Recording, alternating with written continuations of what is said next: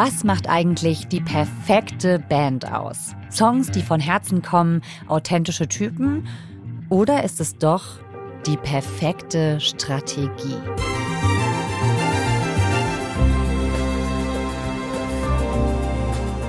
Die K-Pop-Band BTS bricht einen Rekord nach dem anderen mit Milliarden Streams, hunderten Millionen Followern und ordentlich Gewinn. Und das schon lange nicht mehr nur in Südkorea.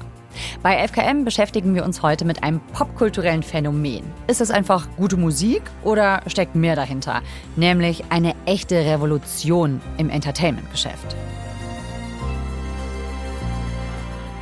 Oke Bandixen ist Kulturredakteur beim NDR und sehr erfahrener Musikexperte. Und er hat das koreanische Musikuniversum erkundet. Erklärt für uns heute, ist Fanliebe eigentlich programmierbar? Ihr hört 11KM, der Tagesschau-Podcast. Ein Thema in aller Tiefe. Mein Name ist Viktoria Kobmann. Heute ist Montag, der 26. Februar. Hallo Oke. Hallo, grüß dich, Viktoria. Diese Band ist wahnsinnig erfolgreich. Die hatten ebenso viele Nummer 1 Alben wie die Beatles innerhalb von zwei Jahren. Also ne, die Beatles waren ja vor 60 Jahren oder vor 50 Jahren. Oder sie hatten mehr Hitsingles innerhalb eines Jahres als Michael Jackson. Das ist ja schon mal echt eine Hausnummer, finde ich. Sie haben unglaubliche Followerzahlen zum Beispiel auf Instagram als Band, aber auch als einzelne Mitglieder dabei. Und da geht dann die ganze Tür auf. Das ist das Besondere an BTS eigentlich. Es ist nämlich wirklich mehr als eigentlich nur eine Musikgruppe.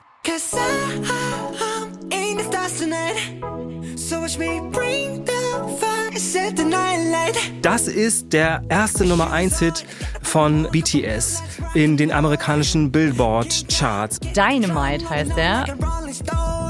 Der Song ist vor dreieinhalb Jahren rausgekommen und eine ganz große Nummer gewesen für BTS, die damit eben wirklich, das kann man damit also mit Händen greifen, den amerikanischen Markt wirklich so aufgerollt haben. Und deswegen ist dieser Song auch wirklich so ein Meilenstein für die Band. Ich würde sagen, das habe ich schon mal gehört. Ich könnte es aber auch verwechseln mit was, was ich schon mal gehört habe, weil es ist so sehr eingängig, sehr poppig, ne? Irgendwie sowas, was so richtig gut im, im Radio laufen könnte. Es soll unbedingt im Radio laufen, es ja. soll äh, auch nicht total wehtun, es funktioniert unheimlich gut, es hat einen tollen Groove, es hat eine tolle Hookline.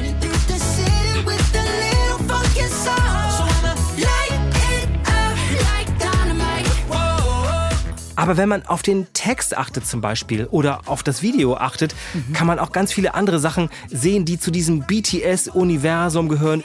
Und das ist ganz faszinierend, finde ich, was man wirklich an diesem einen Song auffächern kann. Es ist einfach eine Boygroup. Es sind sieben Mitglieder. Es ist eine Popgruppe. Es soll auch poppig aussehen und so funktioniert das irgendwie auch. Wenn du genau auf das Video achtest oder genau auf den Song achtest, siehst du, wie eben jeder dieser sieben Mitglieder kriegt so seine Strophe oder seinen Auftritt oder seinen Spot.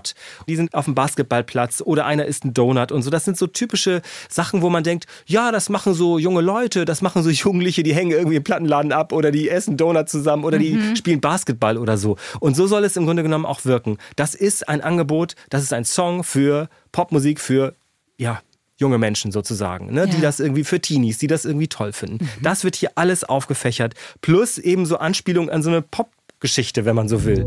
Shoes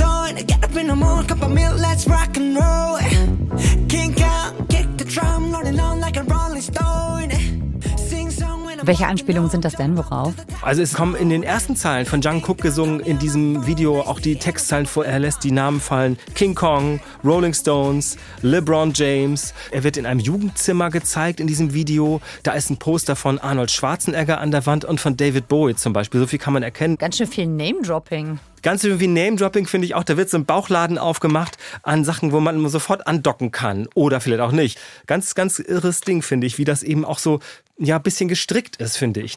Mit diesem Song haben sie es auch in der westlichen Musikwelt in die Charts geschafft. Aber zu dem Zeitpunkt sind die Jungs in Asien schon eine Riesennummer. Wie hat das mit der Band BTS angefangen? Die Band ist vor 10, 12 Jahren zusammengecastet worden. Die wurden unter Vertrag genommen im Alter von 14, 15, 16. Oh, das ist aber sehr jung. Sehr jung, einige, mhm. ich glaube, der älteste war 18. Mhm. Dann wurde geguckt, was haben die für Talente. Also die hatten dann zum Teil schon bei Talentshows mitgemacht oder hatten schon mal so bei so Castings sich beworben. Eben in diesen drei Disziplinen, also ein bisschen wie Sportdisziplinen, denkt man. Also tanzen, rappen und singen. Einige singen eben einfach sehr schön und einige können sehr gut sich bewegen. Und die wurden dann wirklich mehrere Jahre als Trainees, kann man sagen, wie bei einem Wirtschaftsunternehmen oder so, oder wie bei einem Fußballverein, mhm. bei Talenten oder so. Die wurden dann so langsam aufgebaut aufgebaut und trainiert, bis sie dann eben ja sozusagen sowas wie so eine Platzreife hatten, kann man sagen. Und dann sind die eben ja 2010, 2012 an die Öffentlichkeit gekommen, erst für den koreanischen Markt. Und dann ist die ganze Geschichte aber immer größer geworden. BTS ist Südkoreas erfolgreichster Musikexport. My next guest can only be described as an international music phenomenon. They have made Time Magazine's most influential list.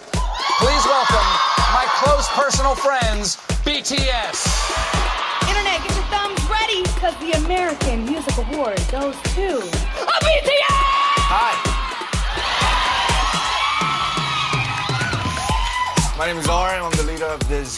BTS aus Südkorea, dreimal nominiert, dreimal gewonnen, auch den Hauptpreis Künstler des Jahres. Und damit wurde diese Kategorie erstmals von Musikern aus Asien gewonnen das wirkt auf mich so ein bisschen wie, als sollten die so die ultimative Boyband bilden. Genau, ich meine, im Grunde ist es auch so gekommen. Mhm. Man muss bei allen Sachen sagen, ist es wirklich Boyband Next Level, Popmusik Next Level.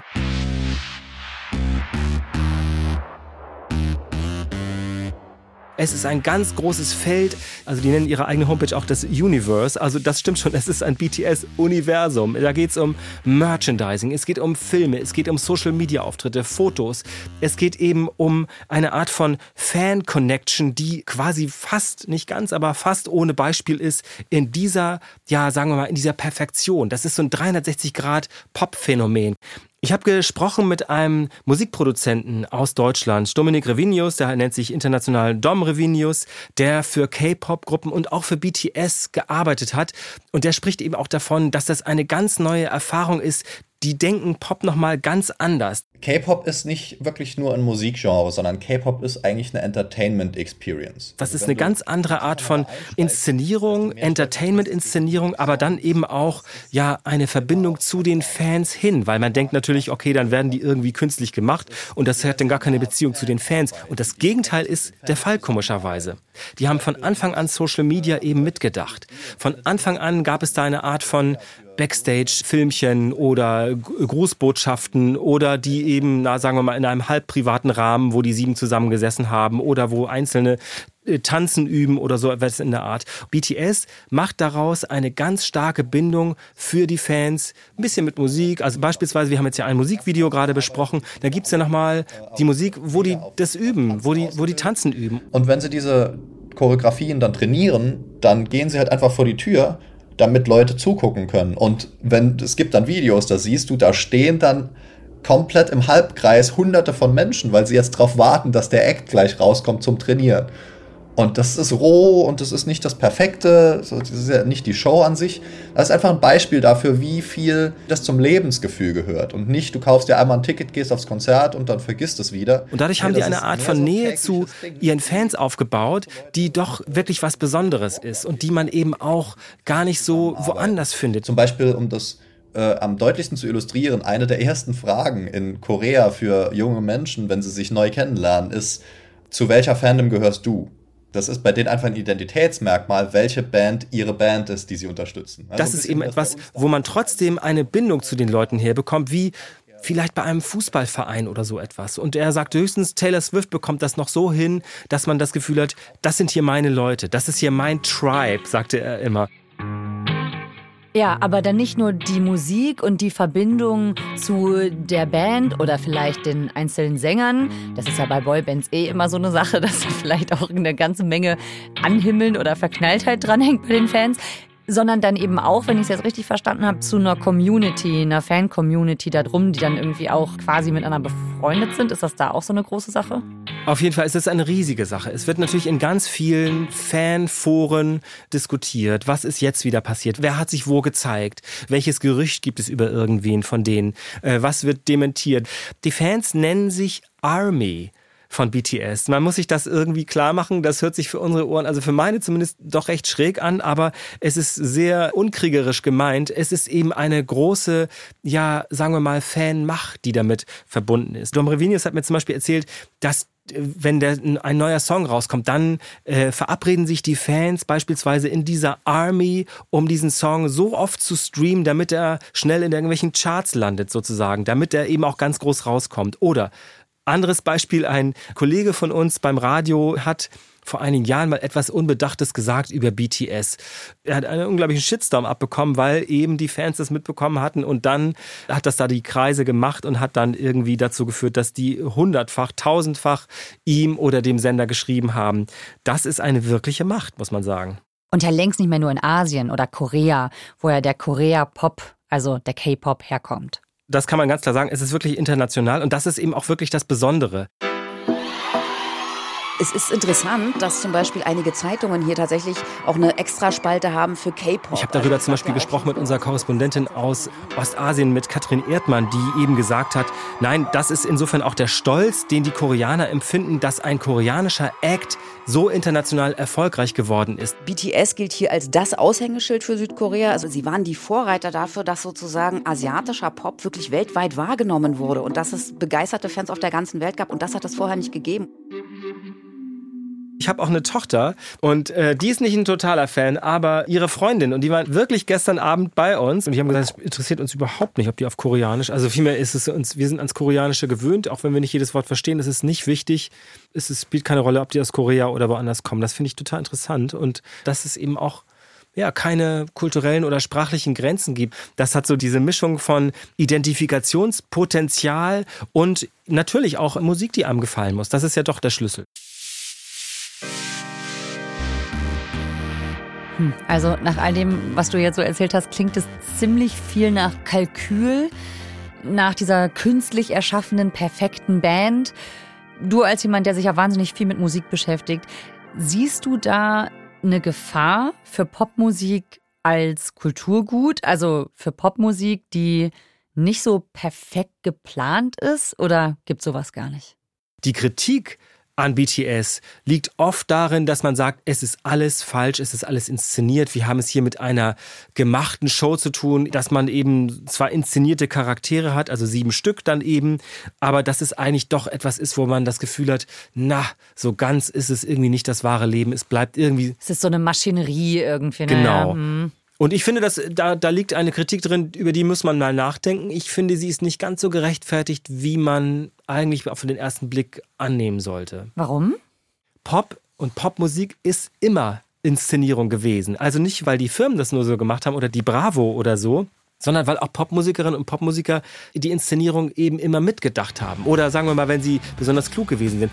Überlegen wir mal, wie es bei David Bowie war. Der hat ja so richtig Bühnencharaktere gehabt. Also, ne, das ist dann Ziggy Stardust gewesen, eine bestimmte Persona, die er da auf der Bühne dargestellt, die hat er dann sogar nachher umgebracht quasi und war dann ein paar Jahre später jemand anders. I want an old War der Thin White Duke oder ist er mit einer Augenklappe aufgetreten und hat eine andere Haarfarbe und so?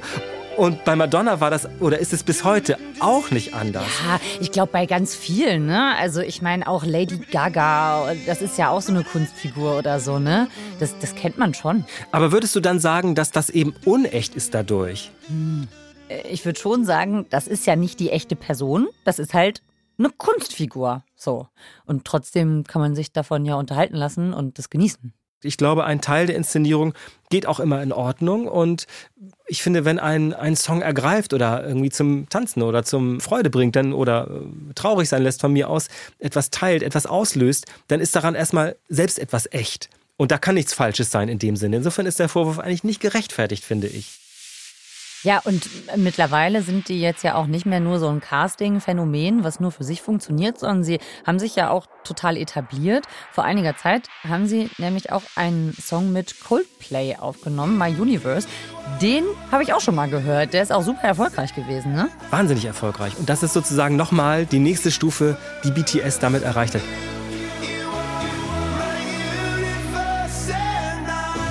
Dieser Song ist natürlich sehr gut im Radio auch gelaufen und läuft auch immer noch ein ganz, ganz großer Erfolg.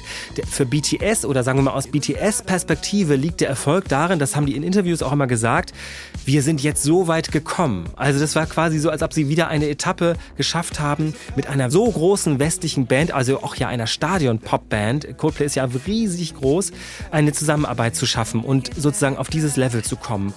Aber ja nicht nur für BTS, für Coldplay ja bestimmt auch. Das äh, hat ja der Sänger von Coldplay, Chris Martin, sogar gesagt, wie schön und wertvoll er die Zusammenarbeit mit BTS fand im Konzertfilm Coldplay Live at River Plate. About two years ago, someone suggested to us that we should work with a Korean boy band. And at first I was full of judgment. And after a while, I was like, why, why, why do I feel scared about this? Just because they're different, you know? They make different music. And so we went down this road. And uh, it's turned out to be one of the most, one of the most fun and fulfilling relationships that we have as a band.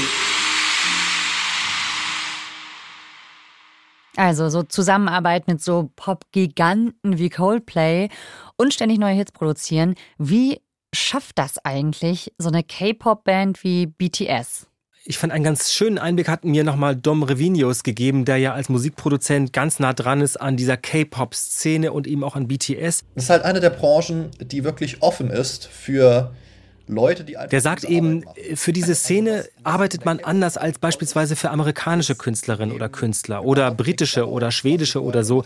Da ist es oft so, dass man dann eben eine Connection braucht zu den Leuten selbst, zum Produzenten, zum Hauptproduzenten und sagen muss, okay, ich schreibe mit den Künstlern zusammen Lieder. Im K-Pop-Business ist das ganz anders. Bei denen zählt nur, du schickst einen Song ein, und wenn er richtig, richtig gut ist und raussticht und auch gerade auf das Konzept passt, was sie vor Augen haben, dann wird er genommen. Auch wenn du völlig unbekannt bist, auch wenn du 20 Follower auf Instagram hast, das spielt keine Rolle, sondern es geht wirklich nur um die Sache. Die Big Hit Entertainment Firma sagt dann eben, passt oder passt nicht.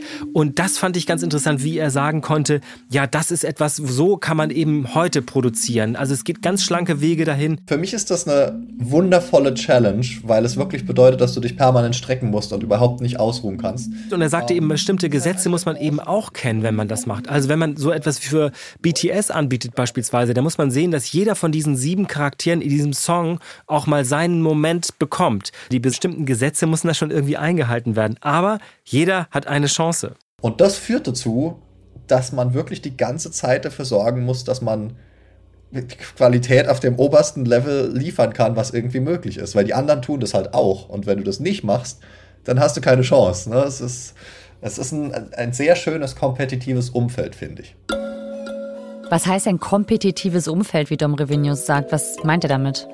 Ja, nun ist es ja so, BTS ist ja eine von Dutzenden, Dutzenden, Dutzenden K-Pop-Gruppen, die wir äh, vielleicht gar nicht kennen hier in Deutschland, aber die es eben gibt und es wird im Prinzip die Popmusikbranche beherrscht von drei großen Firmen und die haben eben dieses System, dass sie aussuchen, dass sie sieben, dass sie trainieren und so ist das im Grunde genommen auch bei BTS gewesen. Die haben im Grunde genommen diese ganzen Sachen quasi ja so vorgeplant. Also da gibt's die Big Hit Entertainment und der Chef heißt äh, Bang Si-hyuk. Das ist ein Musikproduzent, der sich Hitman Bang nennt und der quasi das Mastermind dahinter ist. Das hört sich bisschen an wie so ein James Bond Schurke oder so, aber man muss immer sagen, wie es auch immer läuft, er macht es ziemlich erfolgreich. Wie viel Leistungsdruck gehört da auch zu? unglaublicher Leistungsdruck. Das ist schon so. Darüber haben sich manche auch von denen halb, sagen wir mal, beklagt. Es gibt auch Geschichten von anderen K-Pop-Gruppen, wo es da offenbar psychische Zusammenbrüche gegeben hat. Von BTS ist sowas nicht bekannt. Aber der Druck muss immens sein. Über ein weiteres Privatleben weiß man ganz, ganz wenig es wird immer gesagt, ja, die haben bis vor kurzem alle in einem großen Haus zusammen gewohnt und da arbeiten die dann auch. Und das glaube ich eben auch alles nicht. Die haben zwar auch alle eigene Villen, wo die wohnen, aber irgendwie, ich kann diese Inszenierung dann an diesem Punkt nicht mehr glauben, muss ich sagen. Ich finde, das hat dann schon irgendwas, was sehr künstlich ist. Ja, aber es klingt irgendwie tatsächlich so äh, nach so einer turbokapitalistischen Kaderschmiede in der Ja, in einfach, der Tat. Ein, ja, in der einfach äh, sich angeschaut wurde, okay, äh, diese Popmusik-Sache, die hat in den letzten Jahrzehnten gut funktioniert. Jetzt suchen wir uns quasi alle Erfolgskonzepte raus, die möglichst viel Geld bringen und ziehen die durch. Und das funktioniert anscheinend. Ja, aber ich glaube, das ist dann doch ein bisschen zu kurz gesprungen. Also vieles daran ist richtig, glaube ich. Aber man darf nicht vergessen, BTS haben inzwischen eine sehr, sehr große Macht, nicht nur durch die Fans, sondern auch durch eben ihre Art von Prominenz. Auch in Korea. Und da ist es schon so, dass man jetzt natürlich erwarten könnte, gut, die machen so viel schöne Musik und dann kann man dazu tanzen oder irgendwie sich daran erfreuen oder so oder sich in einen dieser Charaktere verlieben oder was auch immer, den anhimmeln, wie eben so Boybands funktionieren.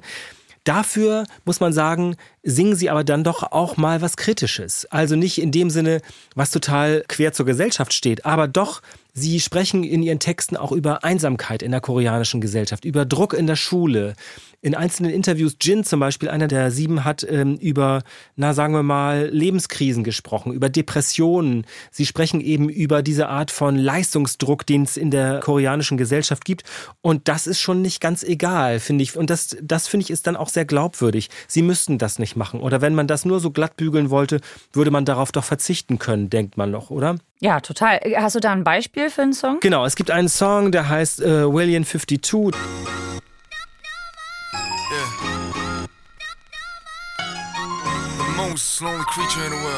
In dem Text heißt es, ja, da, da, ist immer die Rede von einem Wal, der auf einem riesigen Ozean allein ist, aber äh, selbst er ist berühmt geworden, aber er fühlt sich immer noch allein und er fühlt sich in Mauern eingeschlossen und so etwas. Davon ist die Rede die ganze Zeit davon. Und das wurde eben so interpretiert, dass es eben um die Isolation gerade in den Städten geht. Auch selbst wenn man erfolgreich ist nach außen hin, hat man doch das Gefühl von elementarer Einsamkeit, von Isolation und von Erfolgsdruck. Und das finde ich schon sehr bemerkenswert, dass das eben auch Themen sind, die PTS machen. Und das ist dann doch sehr glaubwürdig wiederum, finde ich.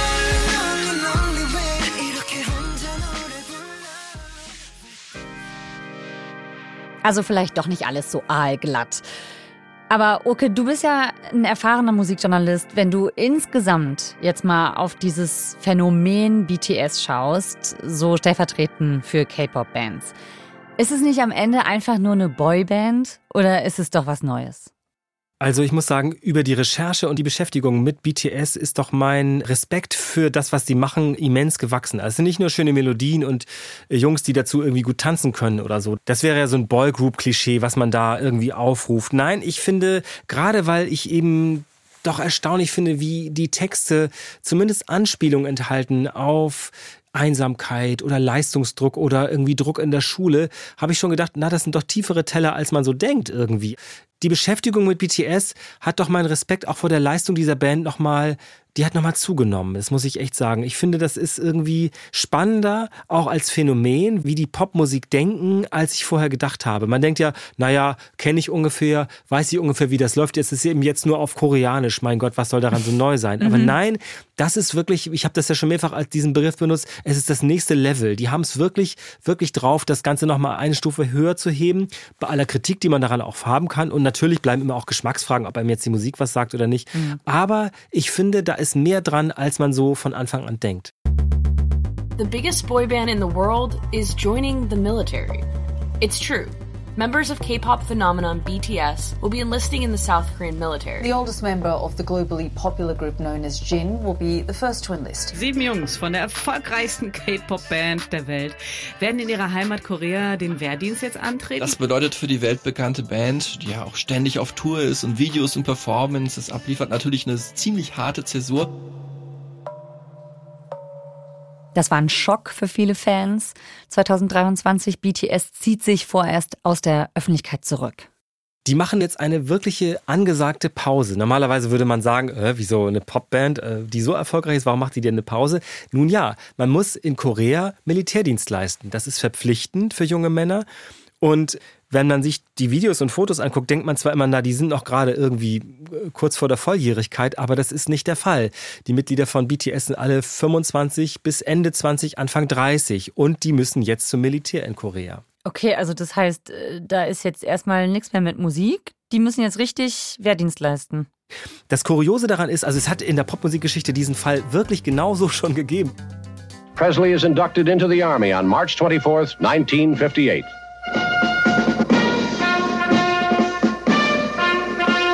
He does his basic training at Fort Hood in Texas.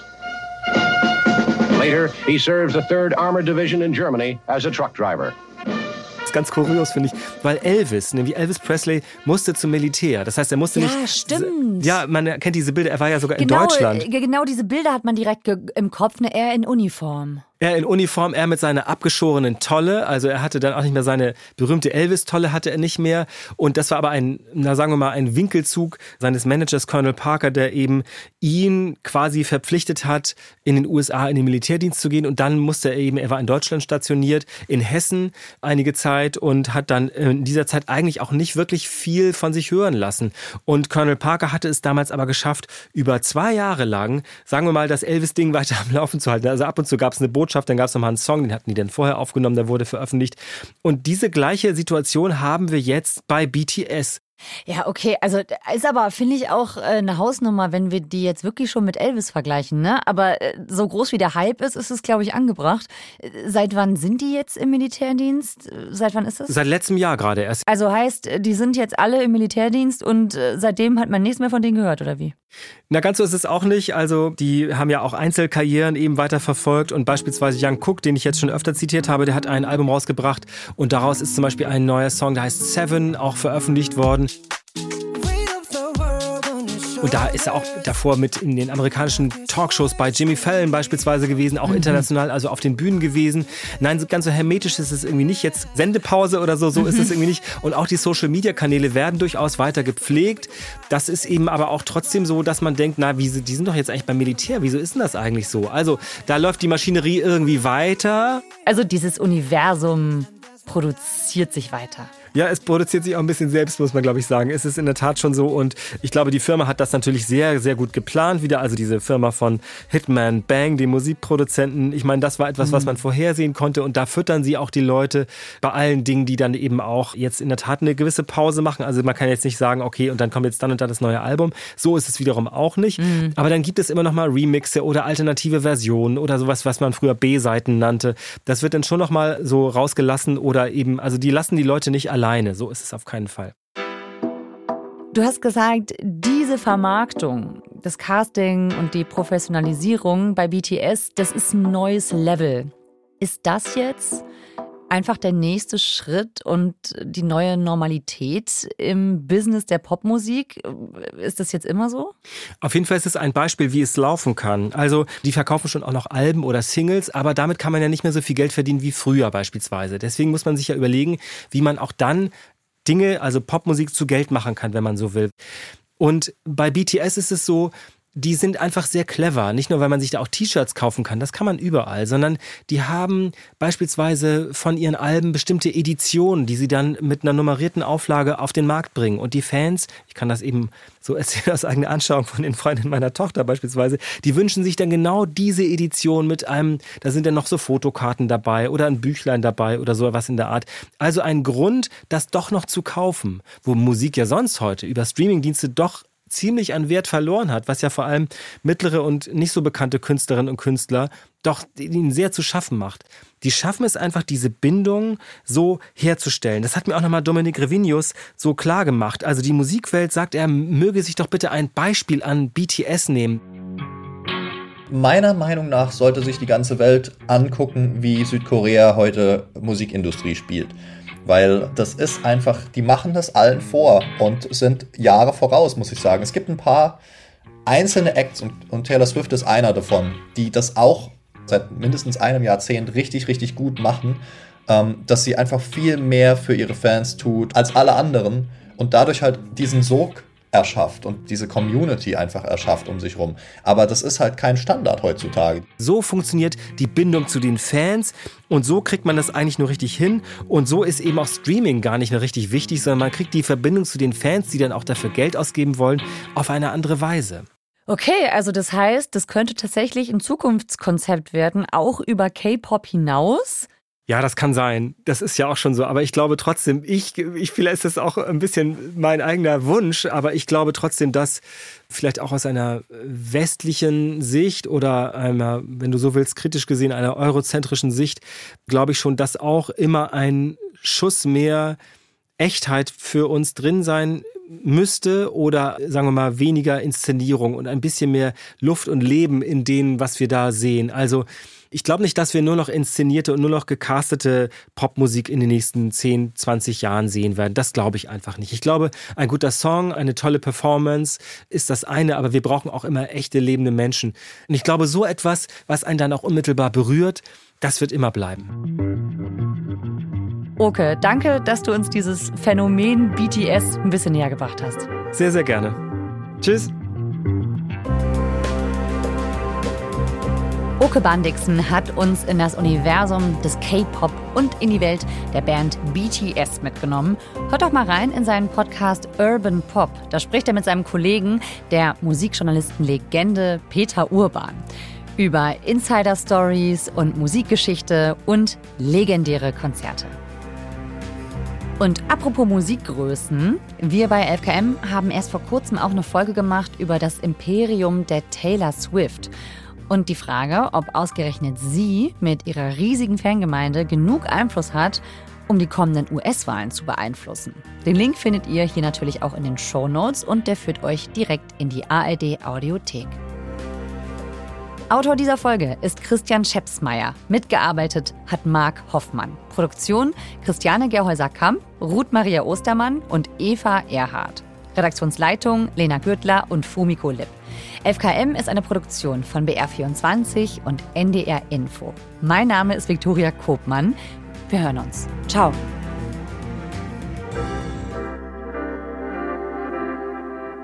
Und halt noch ganz kurz, wir haben eine Podcast-Empfehlung für euch. Unsere Kollegen von Sport Inside beschäftigen sich in ihrer neuen Folge auch mit einem Hype unter Jugendlichen. Und zwar geht es um das Thema Bodybuilding. Unter anderem um den 17-jährigen Noel, der seit er Bodybuilding für sich entdeckt hat, sein komplettes Leben umgestellt hat. Sein Ziel? Aussehen wie sein Bodybuilding-Vorbild, Urs Kalitschinski. Also breites Kreuz, kugelrunde Schultern, definierter Bizeps, muskulöse Beine. Ein sogenannter griechischer Gottkörper. So wie Noel verbringen viele Teenies ihre Zeit lieber im Gym und verzichten dafür sogar auch auf Partys oder Junkfood. Die Kehrseite Leistungsdruck und Minderwertigkeitsgefühle. Wenn euch das Thema interessiert, dann hört da doch mal rein. Sport Inside findet ihr in der ARD Audiothek und überall, wo es Podcasts gibt.